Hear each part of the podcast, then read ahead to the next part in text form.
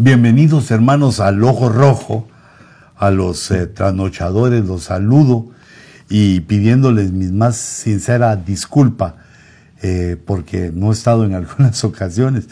Y ya me vaya la salud de vez en cuando, hombre, me tocó estar eh, en Guatemala y que hubiera querido regresar como así como les había prometido en el último programa que les envié. ya tenía en plan de regresar, pero Tuve que quedarme unos días más, pero Dios los utilizó para que me dieran una overjoleada de una vez, que me revisaran todo, eh, mis fluidos y mi presión, sangre, todo. Y entonces, pues, eh, ya me siento mejor, estoy bien, buenas noticias de parte del doctor, malas noticias para mí por las dietas, ¿verdad? Pero, pero gracias a Dios aquí estamos y estamos vivos. Yo quería eh, compartirles, hermanos, en, el, en este principio eh, de, del, 2021, quería compartirles algunos pensamientos queriendo alentarlos a que por la palabra alcancemos niveles de comprensión de la escritura, porque eso nos da unos frutos maravillosos. El entender, el vivir en esas circunstancias, nos da frutos maravillosos que nos hacen perseverar, seguir adelante, porque recordate que el que persevere hasta el fin será salvo. No, sirve, eh, digamos, un año, dos años, o diez, o los años que sean, sino que hay que llegar hasta el fin, ya sea el fin de nuestra vida biológica o el fin eh, cuando el Señor Jesucristo eh, provoque el rapto para la iglesia. Esos son los límites en el tiempo que tenemos son los límites temporales eh, que debemos de visualizar y mientras llegamos a ellos, eh, no debemos cesar de buscar el conocimiento, buscar que nuestro intelecto sea ministrado, que haya una administración de nuestro intelecto en lo espiritual. Eh, una de las cosas que hace que la gente no le guste esto, no, no, pero no gente, los cristianos no les guste esto, es que eh, se hace invisible. Eso es no es algo que se note, que, ni, ni que los eh, gentiles lo aplaudan, ni que en el trabajo te aumenten el sueldo por ello.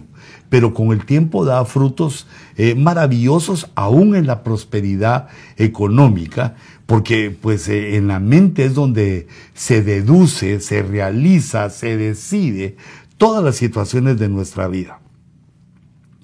Y, entonces podemos podemos ver eh, ciertas cosas. Yo ponía aquí, eh, ay Dios mío, peor si se le acabó la, la galleta a, la mía, a esta que tanto estuve cuidando.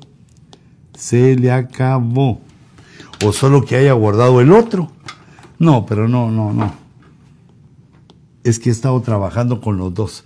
Eh, no se cargan ahí contigo uno. Sí, ahorita lo Pero fallé porque quería eh, escribir eh, con ella. Eh, ¿Sabes qué? Ponémelo aquí, mira, para que... ¿Qué vas a hacer? Ah, es que la, la sabiduría, ¿va? Va. entonces, no, no lo puedes cargar ese también, no. Déjame, no. Así se me han perdido muchos y son, son mis lápices caros. Ay, no, y les quería presentar al pastor Álvaro Ponce, del cual tengo privilegio de ser papá espiritual y también biológico, que me acompaña para esta meditación. Y yo quisiera, hermanos, eh, como les decía, motivarlos a que continuemos en esta carrera, que no sea solo una de, digamos, un discipulado de cuarentena, de como estábamos en la casa, sino que de seguir adelante, porque estas son cosas valiosas. Eh, que tenemos eh, o que deberíamos de tener eh, en nuestra mente. Y bueno, fíjate, ya, ya, se me vinieron otras cosas a la cabeza, pero veo que no. fíjate, digamos hombres como Salomón, que obtuvieron su sabiduría porque se la pidieron a Dios encontraron un momento supremo y Dios a mí ya tenía algo con ellos. Se acercó Salomón a Dios eh, fíjate, ya tenía sabiduría, porque cuando Dios le dijo, ¿qué querés? Él pidió sabiduría. Y Dios se admiró y le dijo, no pediste oro, no pediste la vida de tus enemigos, eh, no pediste lo que cualquier otro hubiera pedido sin sabiduría. Lo que pediste fue sabiduría. Quiere decir que había un cacho, y había un poco. La sabiduría, digamos, humana, que el tener esa sabiduría humana hace deseable, hace que uno anhele eh, la sabiduría del cielo. Entonces eh, eh, se le concede a Salomón, pero vemos cómo Salomón cultiva, cuida, hace florecer la sabiduría. Nos empieza a contar que escribió poemas, escribió cinco mil cantares, escribió acerca de las cosas de la naturaleza. Quiere decir que no solamente, Señor, dame sabiduría y ya con esta me voy, sino que eh, buscó el conocimiento, siguió, eh, esto pues eh, de la mejor manera que lo entiendo es que cultivó, tuvo un cultivo de su entendimiento, de su conocimiento, y, y entonces empezó a dar frutos, ese fruto. que yo le llamo a esa sabiduría que Salomón tuvo, la espada de Salomón porque con esa espada discernían los juicios, como aquella mujer que quería engañar de quién era el hijo que había perecido. Eh, también con esa espada, que es el entendimiento, la espada, el espíritu, el conocimiento, y, lo que es de Dios, con esa espada prosperó, conquistó riquezas, conquistó varios vastos territorios y conquistó también eh, eh, el amor de muchas mujeres. Hizo cosas, hizo cosas eh, tremendas porque no se oye por ninguna parte un harem como el de Salomón. Y él escribe en el libro de Eclesiastés, que eh, fíjate esta cosa interesante, el libro de Eclesiastés es el libro número 21 de la Biblia y por lo tanto tiene relación con este año porque es eh, el año 21. Y, yo pensando en eso y meditando, también veía cómo el apóstol Sergio en las, eh, eh, en las veces, las, lo que nos ha estado enseñando, ha estado tocando mucho de los tiempos que están en Eclesiastés. Bueno, no mucho, pero lo ha tocado. Eclesiastés 3.1, donde están, hay un juego de 14 tiempos, y de, de, los cuales eh, nos tenemos que hacer expertos. Porque esta es una de las cosas que Dios nos da nuestra mente, digamos, en blanco para que la llenemos. Y esto se termina hasta que uno se, se muere. Entonces, por ejemplo, dice la escritura, del día y la hora de esto nadie lo sabe, nadie lo sabe. Ni el Hijo, ni los ángeles, ni el Hijo, dice Jesús, mientras está en esta situación eh, como hombre y como Dios, mientras está fluyendo en la ignorancia porque luego cuando Él llega al cielo, se sienta en el trono al lado de su Padre, todo el conocimiento y todo lo divino, todo lo que Él es, se regresa.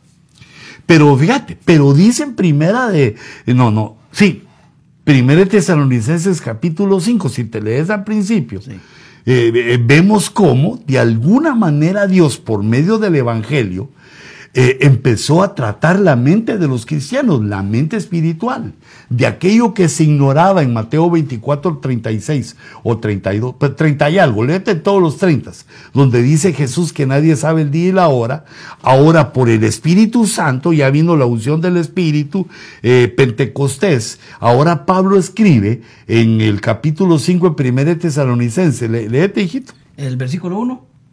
Sí, desde el 1. Dice, ahora bien, hermanos, con respecto a los tiempos y a las épocas, no tenéis necesidad de que os escriba nada. Pero, pero fíjate, pero, y no nos acaba de decir Jesús. Bueno, en Mateo, ¿ah? Unos, unas décadas atrás Jesús había dicho de esto de los tiempos, el día y la hora, esto nadie lo sabe. Y ahora viene Pablo por el Espíritu y dice que nosotros no ignoramos nada. Repetite el verso y quiero que le caiga no solo a mi vida, sino también a los del ojo rojo. Dice, ahora bien, hermanos, con respecto a los tiempos y a las épocas, no tenéis necesidad de que se os escriba nada. Si no teníamos necesidad, si no tenemos necesidad que se nos escriba, es porque ya lo sabemos. Léete el verso 2. Pues vosotros mismos sabéis perfectamente que el día del Señor vendrá así como un ladrón en la noche. Entonces, todavía no sabemos el día y la hora, pero sí ya sabemos unas características. ¿Cómo va a ser ese día y hora que no conocemos? Como ladrón en la noche. Quiere decir que eh, va a venir para muchos sin que se den cuenta. Así como llega un ladrón a una casa y, y hace su maldad, hace su robo, eh, sin que se den cuenta. Eh, seguí otro poquito. Dice que cuando estén diciendo paz y seguridad, entonces la destrucción vendrá sobre ellos repentinamente, como dolores de parto a una mujer que está encinta y no escaparán. Y entonces ahí otra característica nos habla ahí. Ahí se, se revela otra característica, que la humanidad va a estar queriendo llegar a una paz una paz mundial, como lo vemos ahora, la palabra se está cumpliendo, es una señal, y que son eh, tiempos de dolores de parto. Y, así se llama, escatológicamente se llama el tiempo antes del rapto, se llama dolores de parto. Eh, entonces, eh, no, principio de, dolores, principio de dolores, pero se refiere a los dolores de parto. Y aquí está diciendo que cuando eso ocurra, los dolores ya, ya no escaparán. Eh, aquí se va a dar a luz.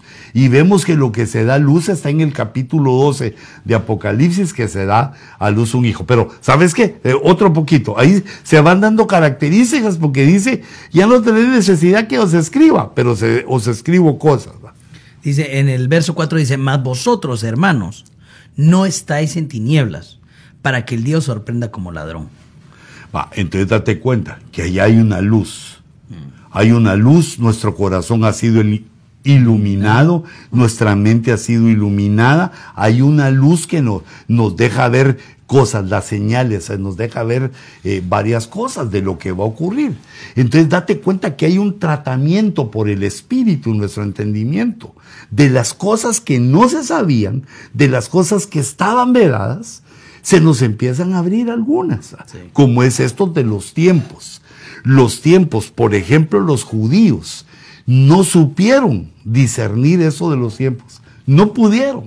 E, es decir, vino Juan el Bautista, vieron un profeta, el pueblo lo reconoció, pero Jesús les dice de ellos, y si queréis reconocerlo, este es Elías el que habría de venir.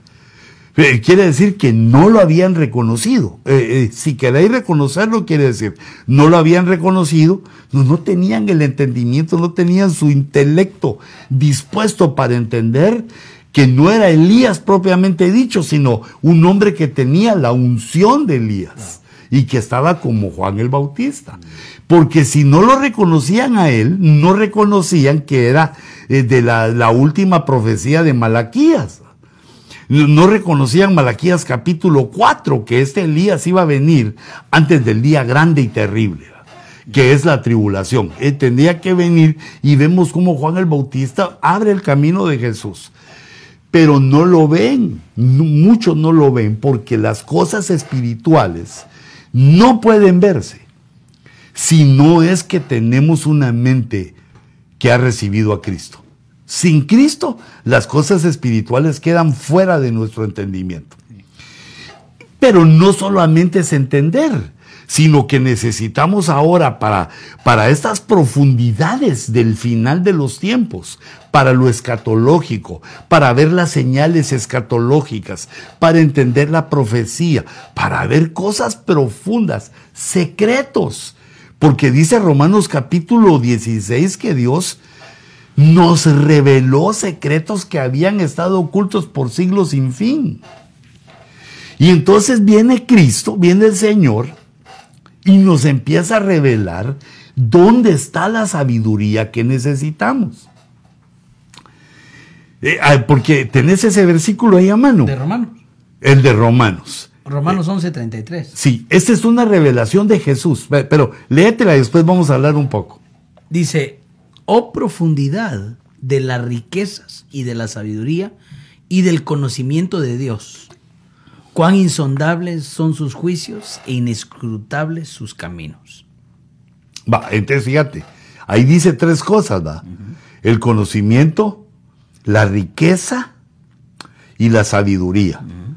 Eh, la riqueza de Dios no es exactamente dinero, pero habla de una prosperidad. Eh, La prosperidad no solo es dinero, pero incluye una prosperidad personal, la mente iluminada por Cristo, la mente que cree en Cristo, la mente que busca a Cristo, tiene las riquezas de Dios. Y una parte de las riquezas, aunque no quiero ser la primordial, pero es que Dios bendiga tus finanzas. Pero tenemos entonces esa riqueza, pero mira, la sabiduría. ¿Y cuál es la tercera? El conocimiento. El conocimiento, la riqueza y la sabiduría. El conocimiento y la sabiduría. El conocimiento es como la materia prima. El conocimiento lo que empieza a hacer en nuestro, en nuestra mente y en nuestro interior, lo que empieza a hacer el conocimiento es eh, conectarse hacia la sabiduría, conectar todo los, el conocimiento que tenemos a disposición y buscar la sabiduría. Pero ¿en dónde está esa? No, no sigue otro versículo, Eh, el siguiente. Aquí mismo dice, eh, bueno, profundidades de las riquezas y de la sabiduría y del conocimiento de Dios, cuán insondables, inescrutables son tus juicios y tus caminos. Dice, en el 34 dice, pues, ¿quién ha conocido la mente del Señor? ¿O Ah. quién llegó a ser su consejero? Ah, fíjate, ¿quién ha conocido? Es que, ¿en dónde están esas tres cosas que hablamos? En la mente del Señor. Esa sería otra frase para buscar, ¿verdad? En la mente de Cristo y la mente del Señor. Me imagino que ese, ese Señor debe ser Curios, porque cuando la palabra griega eh, habla de Curios, eh, habla de, de Cristo. Eh, él es el Curios, el Señor. Bueno, que el Señor es también el Espíritu Santo, el Señor también es el Padre, pero en este caso eh, debemos a darlo- a entenderlo así. Sí, es curioso. Es curioso. Sí. Entonces repetite esa última parte. Dice, pues, ¿quién ha conocido la mente del Señor? ¿O quién llegó a ser su consejero? ¿O quién le ha dado primero para que se le tenga que recompensar? Bueno, ahí hay tres niveles, como diciendo, ¿quién le ha dado primero? Ey, ¿cuándo naciste? ¿Qué, qué le podés aportar a Dios? Ah, Estamos eliminados en eso. Sí. Esa fue la última que mencionamos. Y la penúltima, ¿quién le ¿Quién, aconsejó? quién le ha conocido Señor? ¿Quién, dice, ¿quién ha conocido la mente? ¿Quién ha llegado a ser su consejero? ¿Quién le ha dado primero? Y para que él le tenga que recompensar. Entonces, ¿quién le ha dado primero? Ninguno de nosotros. ¿Quién le ha aconsejado al Señor? Nadie. Tampoco. Pero mira la primera. La primera tiene un llamamiento para nosotros. Sí. Porque dice, ¿quién ha conocido la mente? Por- y esto eh, está conectado con lo que vimos, las riquezas, la sabiduría y el conocimiento. Está conectado porque esas profundidades de Dios están en Cristo. Los tesoros, las riquezas. Ah, Hay otro versículo que nos habla así que, eh, no, no sé si lo tenés ahí a mano. De las riquezas, sí. De las riquezas o de los tesoros, dice. Una, una de dos. Sí, Colosenses capítulo 2, versículo 2 dice, para que sean alentados sus corazones y unidos en amor, y alcancen todas las riquezas que proceden de una plena seguridad de comprensión, resultando en un verdadero conocimiento del misterio de Dios, es decir, de Cristo, en quien están escondidos todos los tesoros de la sabiduría y del conocimiento. Fíjate que ahí se esconden, en- pero, pero qué interesante, que están escondidos ahí.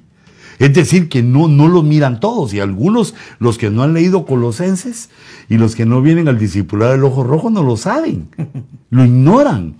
Y, y piensan que Cristo, pues, pues es, eh, digamos, hasta, hasta en una escultura, que ese es Cristo. Pero mira la grandeza de lo que nos está diciendo Dios y cómo en estos versos siempre el Espíritu Santo nos hilvana, tomando en cuenta nuestra mente, tomando en cuenta el intelecto humano, de qué manera va a exponerse a recibir eso que está ahí, porque es algo proporcional de la manera que uno eh, se entrega a esto, se dedica a esto, también de esa manera recibe.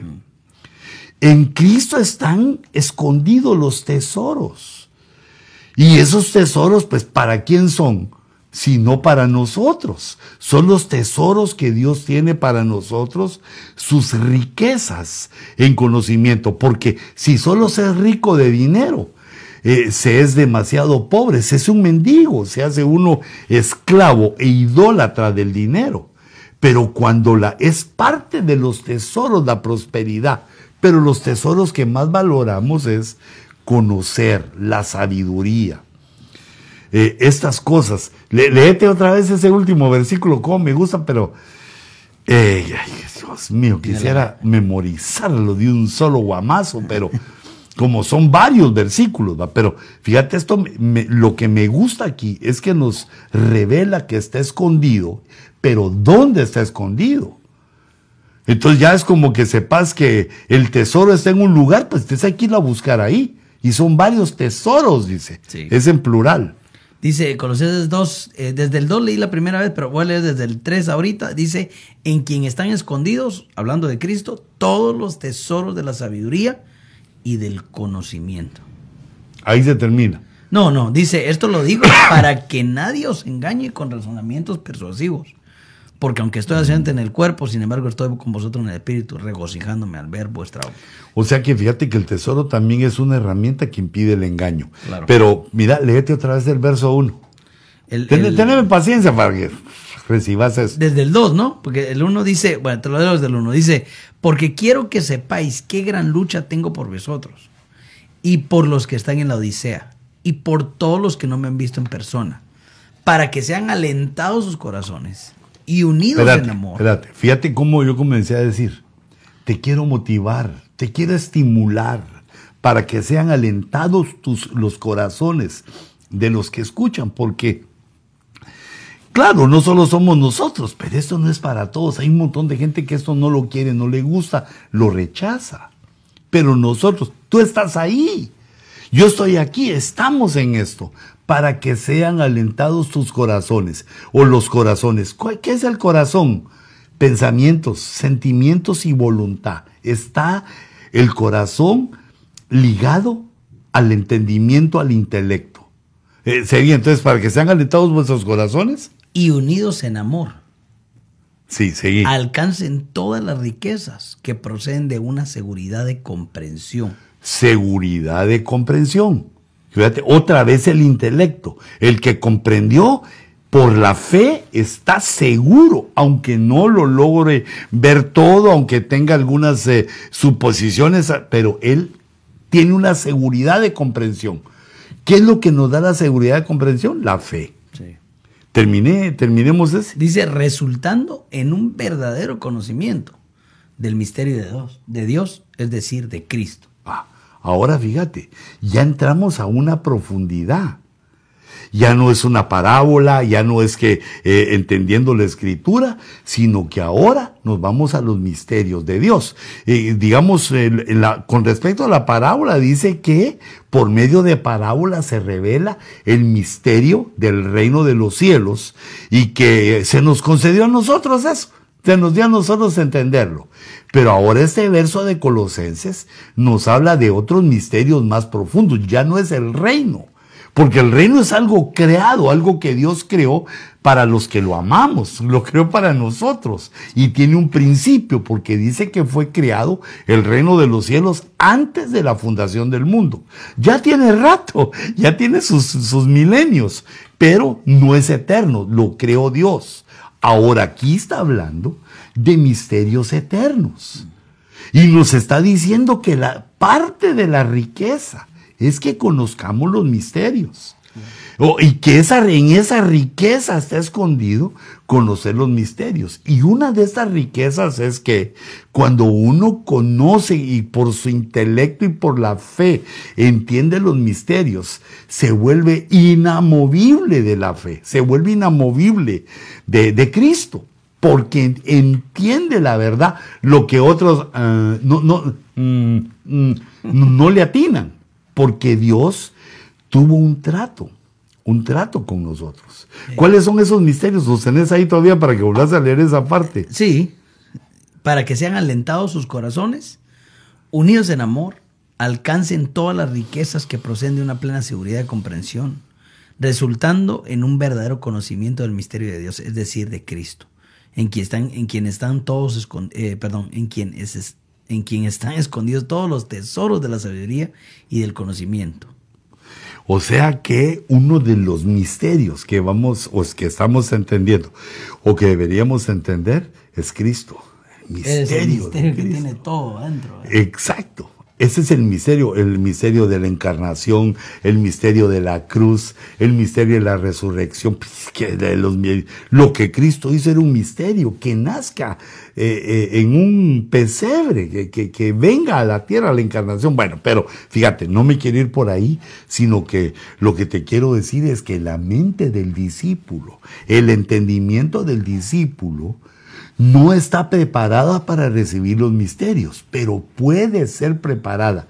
Debe ser preparada nuestra tierra, nuestro corazón, nuestra mente, nuestro intelecto.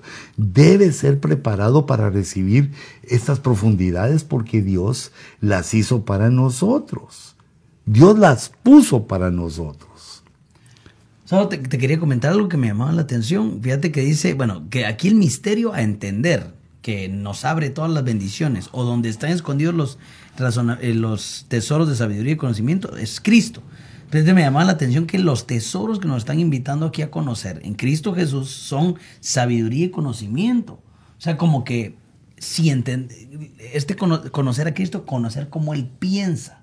Porque la sabiduría, como tú estabas diciendo, está en la mente. La sabiduría de un hombre se ve en sus, sus razonamientos, en lo que él conoce.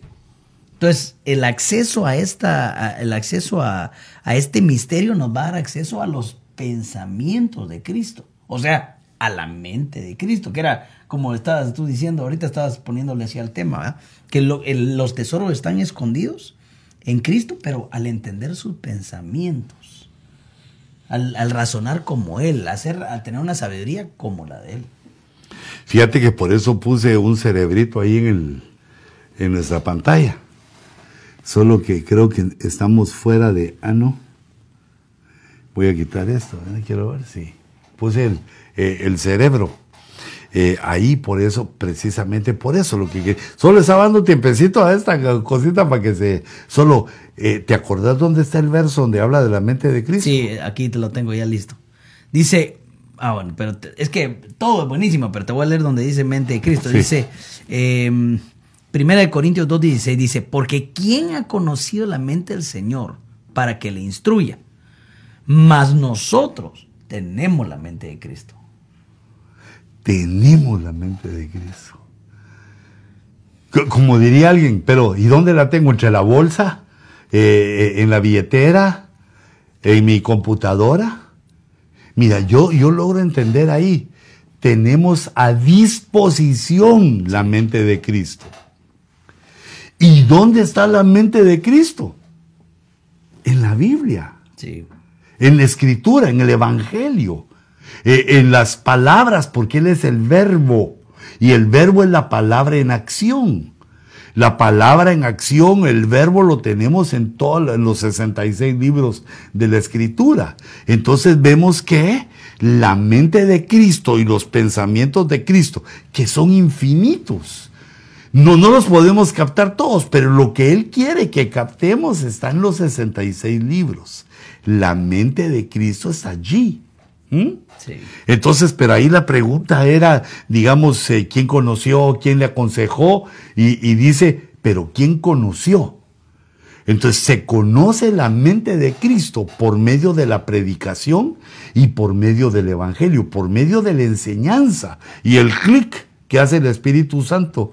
Eh, se conoce los pensamientos de Cristo, eh, la voluntad de Cristo, los sentimientos de Cristo, porque ese es el corazón lo que hablábamos, ¿verdad? Pensamientos, sentimientos.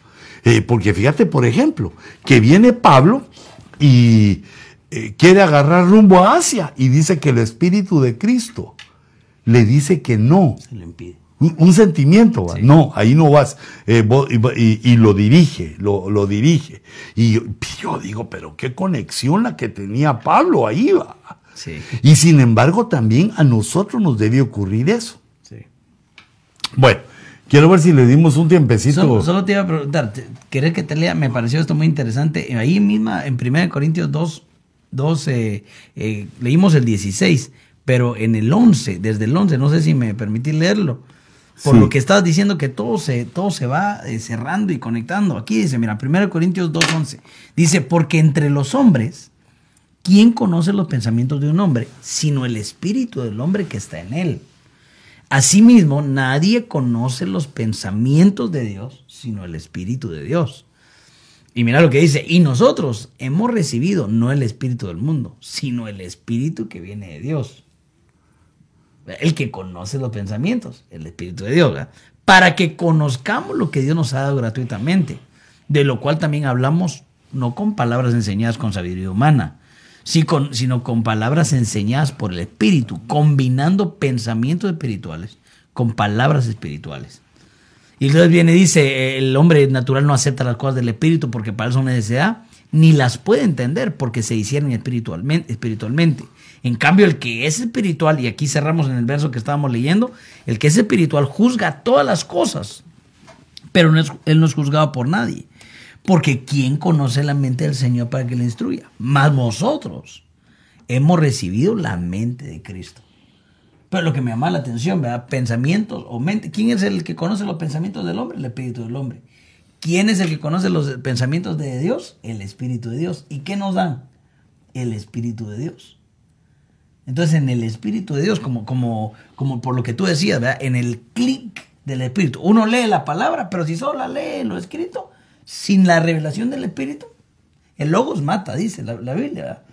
Entonces, el, uno lee la palabra, oye una predicación, está expuesto a, todo lo que, a todos los pensamientos de Dios, pero como nos dieron el Espíritu Santo, eso nos permite extraer el tesoro y de la el tesoro ese que estamos hablando ahí en Colosenses, los tesoros de la sabiduría y del conocimiento de Dios que están escondidos en, en el Espíritu Santo que nos lo dan, que nos lo regalan, como la mente de Cristo, por decirlo así. Pues qué lindo. ¿Sabes cómo lo miraba ahí entonces? Ponerle que están, como ahí pusimos un cerebro grande, ¿va? Pero eh, eso quiero poner yo como la mente de Cristo, porque el cerebro es el músculo y lo que provoca su interacción en la mente, digamos, para dar una idea, ¿va? La mente. Entonces, eh, ahí tenemos en la pantalla la mente de Cristo, digamos, es una gráfica, ¿va? Entonces, ahora miremos las mentes humanas.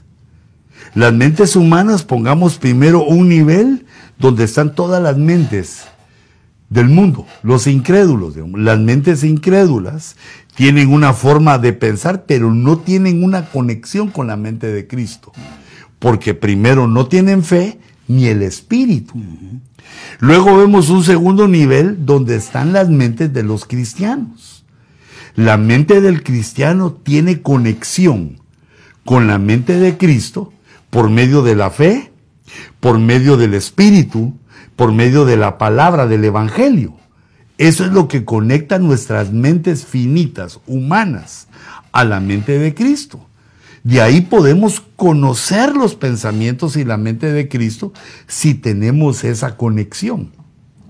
Y entonces fíjate, como todos estamos a una misma mente, todos estamos, de, digamos, eh, los cristianos, estamos eh, unidos a una mente, a la mente de Cristo. Entonces vamos formando una mente colectiva. Eso es lo que es uno de los conceptos. ¿va? Si hace una mente colectiva, ¿por qué?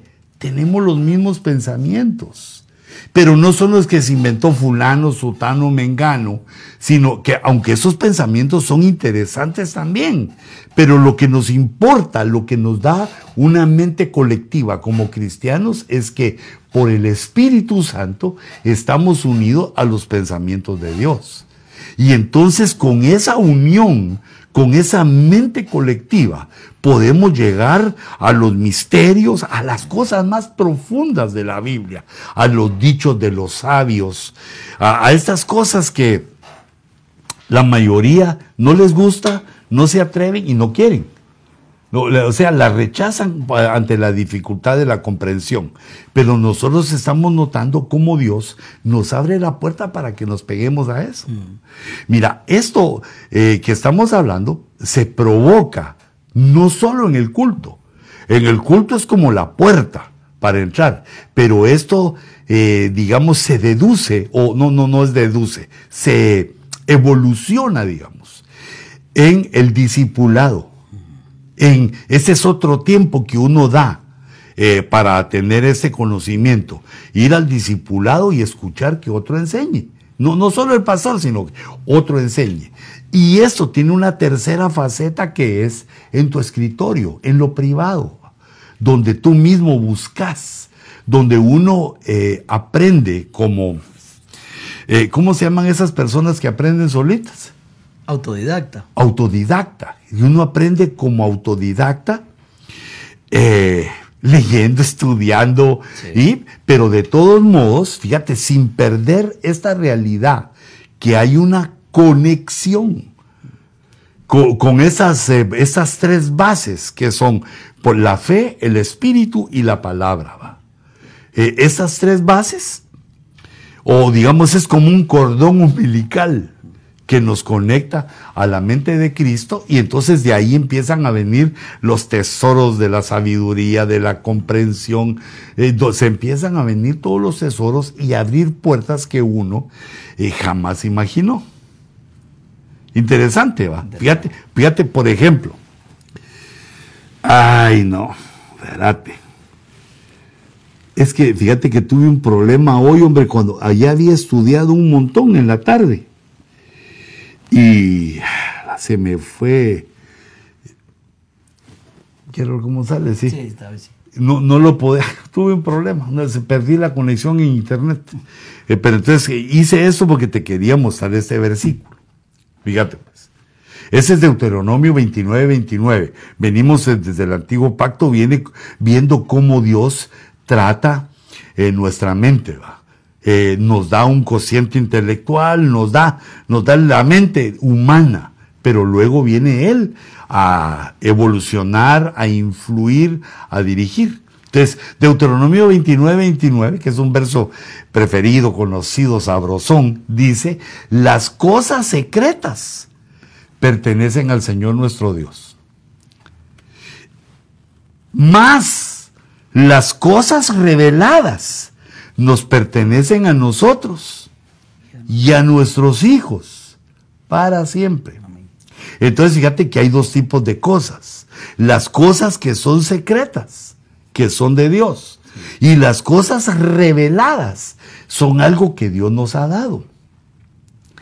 Tanto lo secreto para entender que las cosas secretas son de Dios, como para entender que lo revelado es nuestro y de nuestros hijos.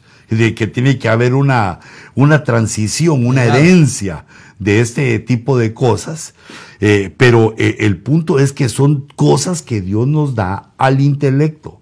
Entender hasta dónde no podemos llegar, entender hasta dónde ya no hay llave, o si hay llave, cuál es la llave, y entender que Dios tiene cosas reveladas para nosotros. Pero eh, este verso termina, tiene un, una visión esto. ¿Por qué Dios nos revela? ¿Por qué Dios tiene cosas secretas? Porque lo que Él quiere es que guardemos la palabra.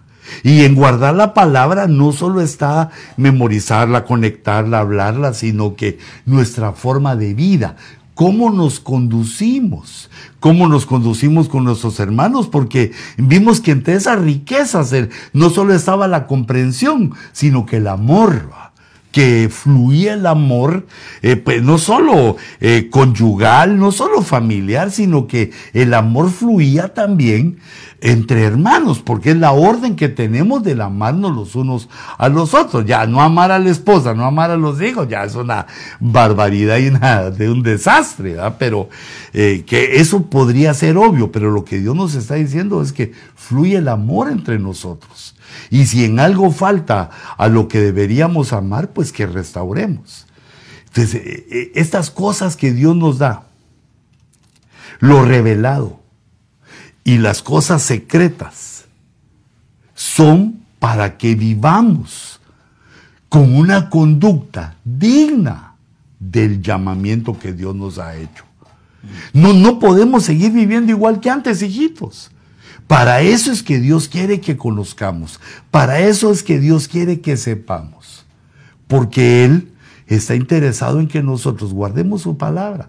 Y al guardar la palabra, vienen unos frutos, vienen las promesas. Si haces esto, entonces yo te voy a dar aquello. Si te conduces de esta manera, una serie de promesas que no es el punto, porque lo que quiero eh, hablar, lo que quiero referirme es el intelecto, que conozcamos estas cosas, que nos conectemos a la mente de Cristo, que participemos en esta especie de mente colectiva, porque también el mal, el, mal tiene una mente colectiva en el cual muchos se unen a lo diabólico y piensan de una manera asombrosa, piensan de una manera asombrosa en lo maligno. Sí, claro.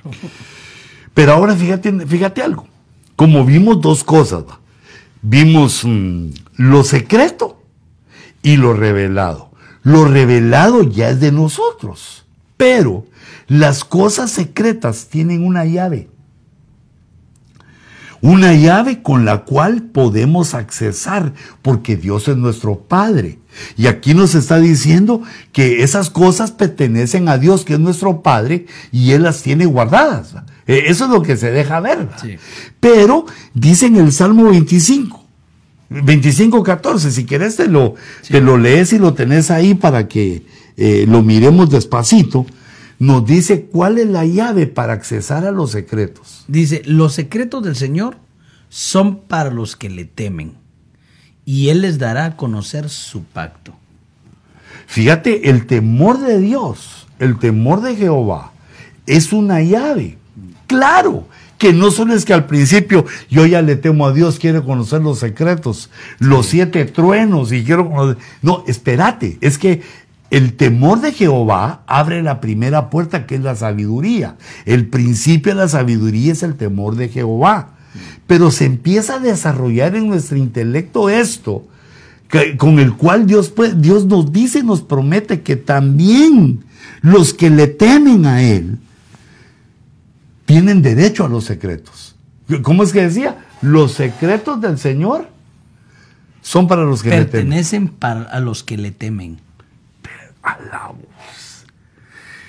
Mira, es como que un papá tiene cosas que en una cierta edad un hijo eh, eh, no, no, no, no usa. Como aquel papá que tiene la máquina de rasurar allá, pero sus hijos son pequeños, no los usa. Entonces, el niño quizá mira, mira con ese mi ejemplo, mira la máquina de, y dice un, un misterio porque no tiene uso para él. Pero cuando va pasando el tiempo, el hijo encuentra y dice, ah, me sirve también, es de mi padre y yo tengo acceso a él, porque un padre le da acceso a, a, su hijo, a todo lo que él tiene. No le niega nada, excepto si es por su propio cuidado por si el niño no le va a dar la navaja de rasurar porque se va a cortar, no lo va a poner a manejar el carro si es muy pequeño porque va, se va a malmatar e, en él. No, no, no le vamos a comprar una moto para que eh, no tenga cómo decidir y se rompa todo. Es decir, que el maduro, el grande, el papá va viendo. Pero aquí nos damos cuenta que llega un momento en que por el conocimiento, por estar conectado al Evangelio, por medio del Espíritu, por estar con la mente de Cristo, tenemos acceso aún a los secretos. ¿Cuál es la llave para los secretos? Temer a Dios. ¿Y qué es el temor de Dios?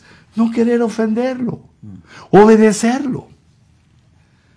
Interesante, las cosas secretas no las deja ver, no las revela, digamos, por medio o a los que le temen.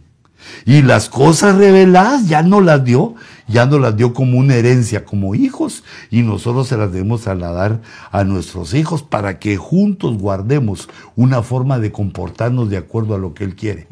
Yo leo eso y me pregunto, ¿por qué no lo hizo Israel? ¿Por qué no lo hicieron los hebreos? Eh, mira, si, me buscas 1 Corintios 2.9, porque entonces aquí lo que yo eh, quería eh, verte es cómo es que Dios va estimulando nuestra mente. Y digamos, una de las situaciones que ocurren es que, que digamos, que opacan ese estímulo puede llegar a ser el trabajo, el casamiento o la negligencia son como opositores a los, al estímulo espiritual que Dios nos da con su palabra. eh, para que nosotros tengamos pensamientos espirituales. Porque date cuenta que nuestro intelecto así funciona. Es decir, tenés un estímulo, viste algo, oíste algo, y entonces la mente funciona, responde a base al estímulo. Entonces, si son estímulos carnales, los pensamientos son carnales. Pero si son estímulos espirituales, ¿qué va a provocar? Pensamiento espiritual, el- Esa es la idea que pongo ahí. claro. Leete 2 Corintios o 1 Corintios 2. 2.9, ¿verdad? Sí. Sino como está escrito, cosas que ojo no vio, ni oído oyó, ni han entrado al corazón del hombre, son las cosas que Dios ha preparado para los que le aman. Fíjate, mira ese misterio. Yo, yo digo que ahí, no, eso ya no es misterio, ni es cosa revelada. Porque el misterio es un secreto revelado. De las cosas reveladas ya sabemos que son nuestros. Pero ese es un misterio porque dice cosas, cosas secretas que ojo no vio, ni oído yo. Te quiere decir que el hombre eso no lo sabe. Sí. Es un secreto de Dios.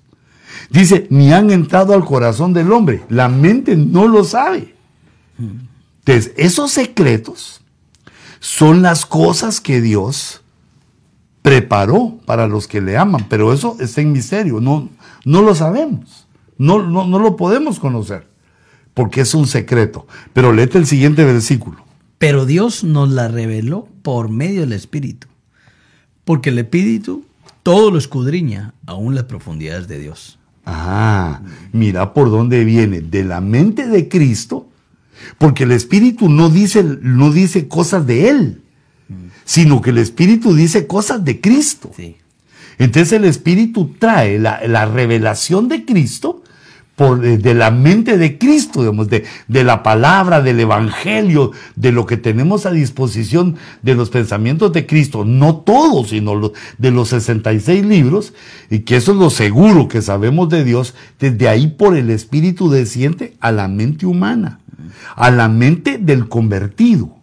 Y entonces como todos empezamos a pensar las mismas cosas espirituales, no al mismo tiempo, sino de, ese, de esa infinita cantidad de conocimiento de los 66 libros, todas las mentes convertidas empiezan a recibir de eso por el Espíritu y entonces nos empezamos a hacer aplicando ese concepto que tiene eh, la, sociedad, que hay una, hay una mente colectiva, hay algo en que toda la, eh, que toda la humanidad piensa eh, Igual. igual, ¿va? pero también los cristianos en lo espiritual. Digamos, esto surgió de ver que eh, se ven los peces en el mar que van nadando y de repente todos cruzan a la izquierda, todos a la derecha, todos. Y eso ocurre también con los pájaros. A que van en bandadas. ¿Y quién le avisó al que va hasta el otro lado que? Porque se mira que todos al mismo tiempo cruzan. Llevan una mente colectiva. Van todos fluyendo en una mente, pero yo no me quiero poner a explicar ese fenómeno de la naturaleza porque no lo sé. Lo que quiero explicar es el fenómeno de cristianos. Cuando uno se encuentra a un nacido de nuevo y habla, fluye con él porque hay una mente colectiva.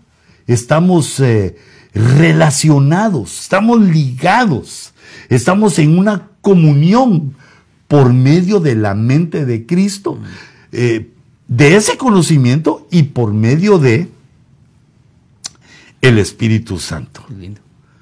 Hermoso. ¿va? Hermoso. Y entonces así estamos en comunión. Si alguien se equivoca, eh, es, tiene mansedumbre para ser corregido. Si alguien no sabe, es humilde para recibir la enseñanza, a, a menos que uno no, no, no esté conectado ahí. Por eso eh, eh, viene esta grandeza. Porque cuando la mente colectiva, cuando está la mente colectiva, viene lo que llama, digamos, los estudiosos llaman la conciencia colectiva, que ya es un paso más allá. La mente colectiva es que tenemos un mismo conocimiento y eso nos une. La conciencia colectiva es que ya tenemos una misma manera de juzgar, de conducirnos, de, de hablar, de una, una serie de cosas, pero ya es algo más profundo la conciencia como parte de estar unidos en la mente. Este es algo maravilloso y, y no se acaba. No hay forma de acabárselo. Sí, Pero ¿será que todavía tenemos un poco de tiempo? Eh, no tenemos ayuda con el time. ahorita, Vos, ahorita vamos a ver cuánto tenemos. Tenemos Ocho. 53, 53 minutos. Ah, 53. Qué lindo le entendiste vos.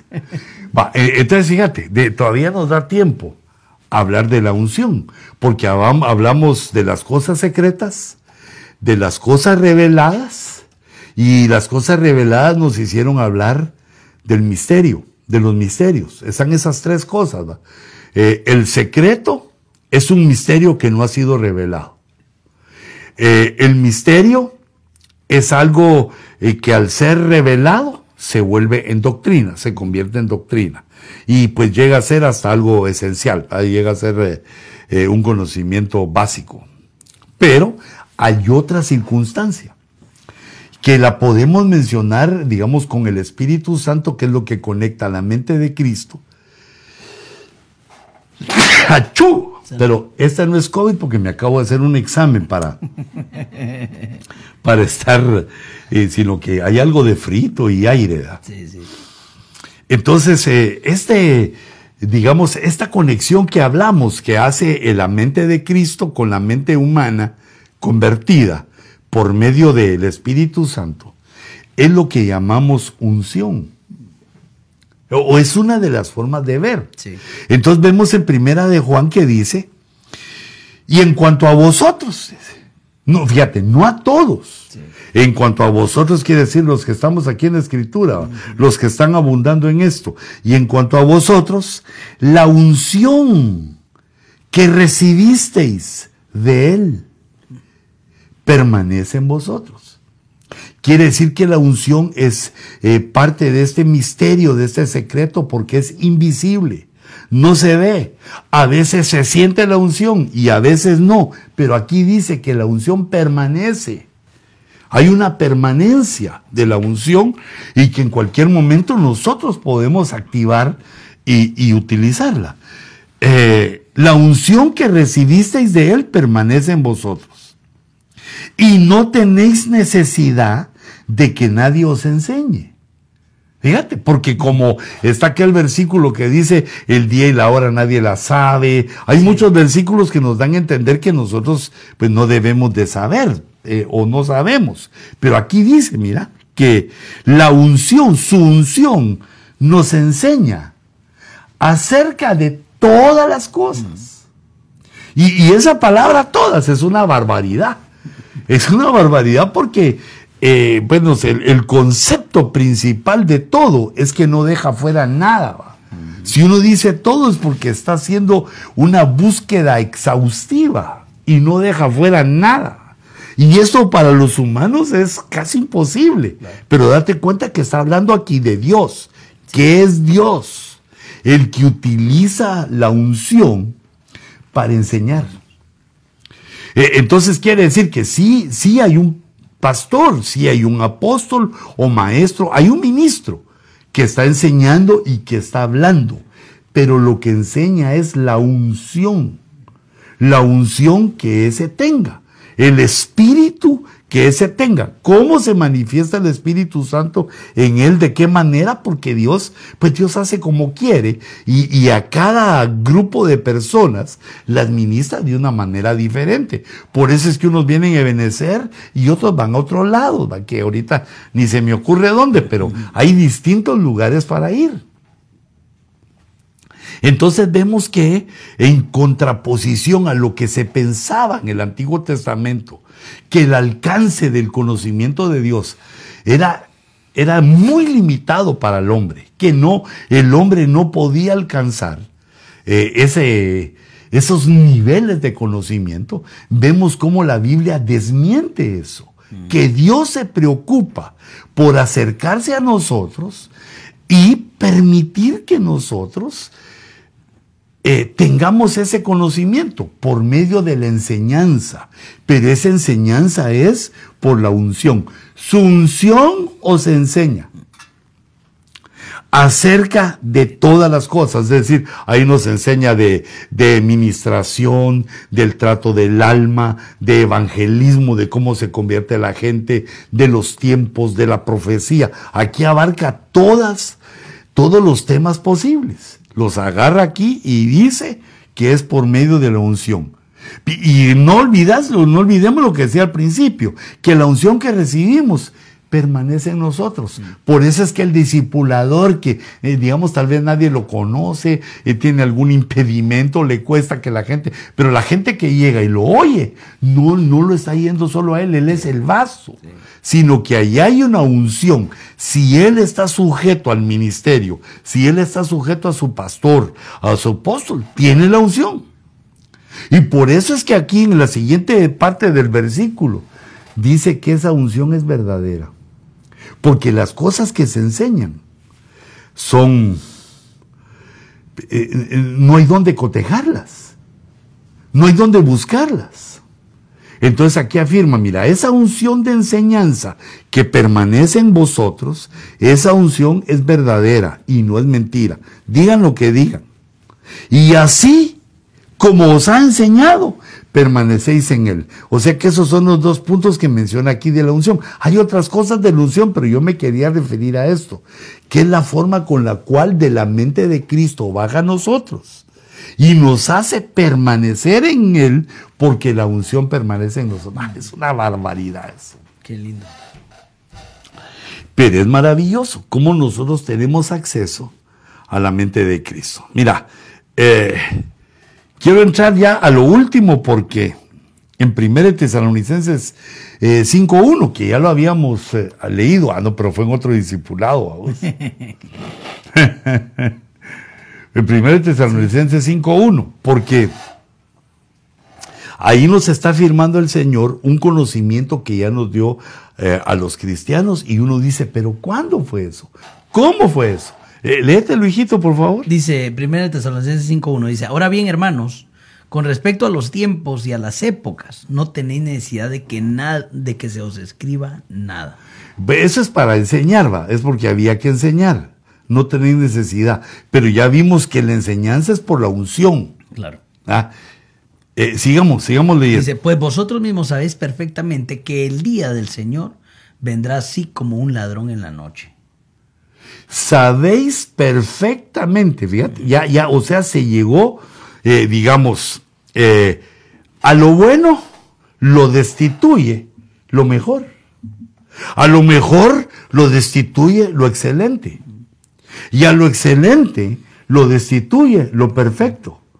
Entonces te das cuenta cómo va sabiendo uno el conocimiento, cómo va afianzándose con ese conocimiento. Ya es bueno conocer que el Señor viene, pero hay cosas mejores. Ahora, aquí dice, ya sabéis perfectamente que el día del Señor vendrá. Es una afirmación. ¿Cómo? Así como un ladrón en la noche. Con sigilo. Sin aviso previo.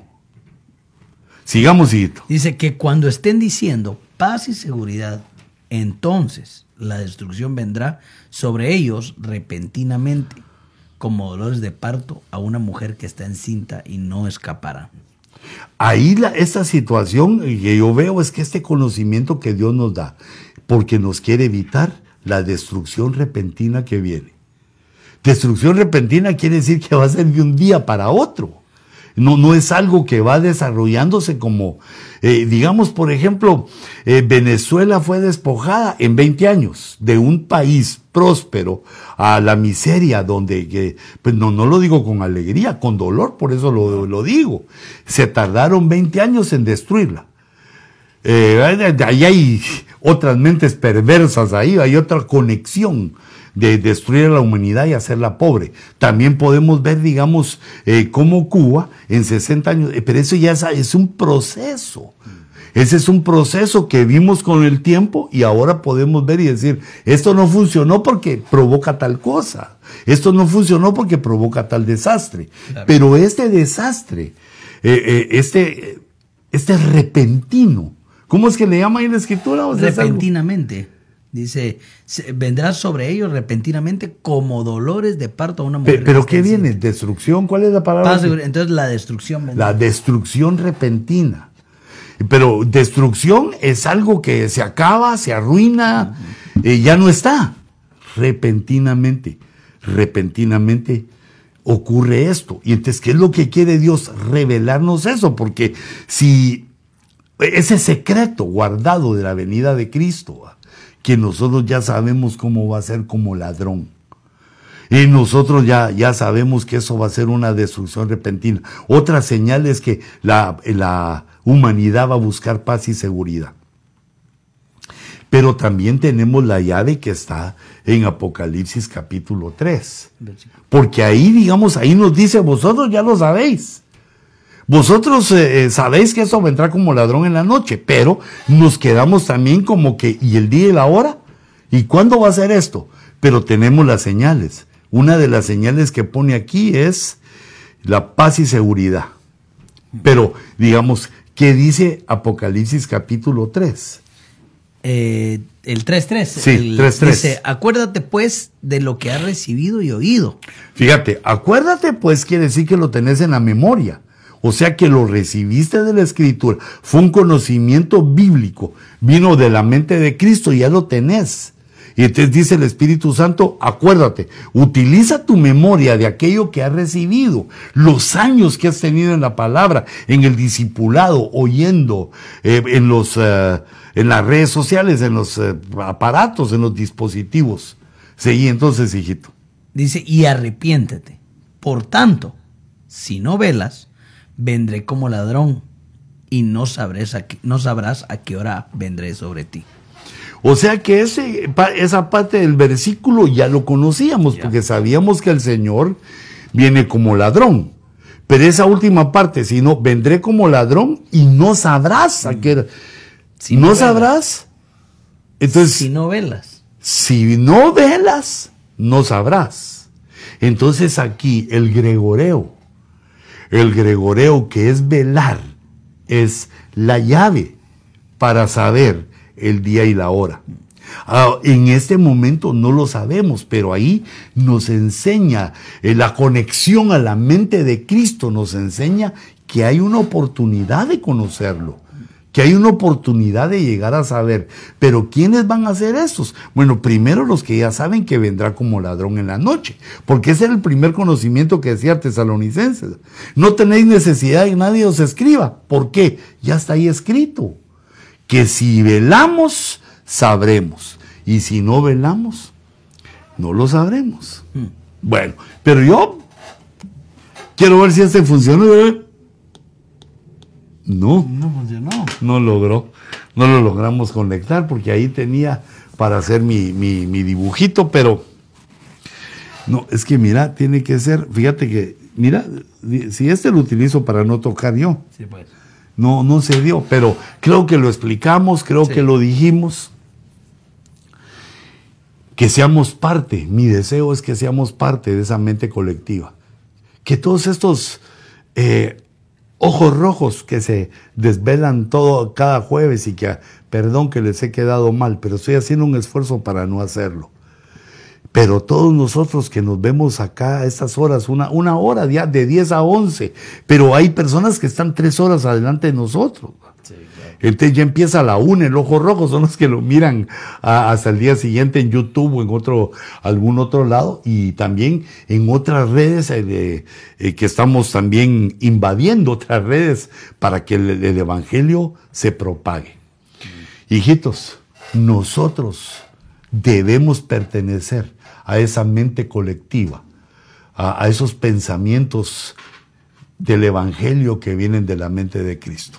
Debemos pertenecer a ellos, eh, debemos ser parte de ellos y evolucionar en ellos para que nuestra mente, nuestro entendimiento funcione de una manera prodigiosa y también para que demos fruto.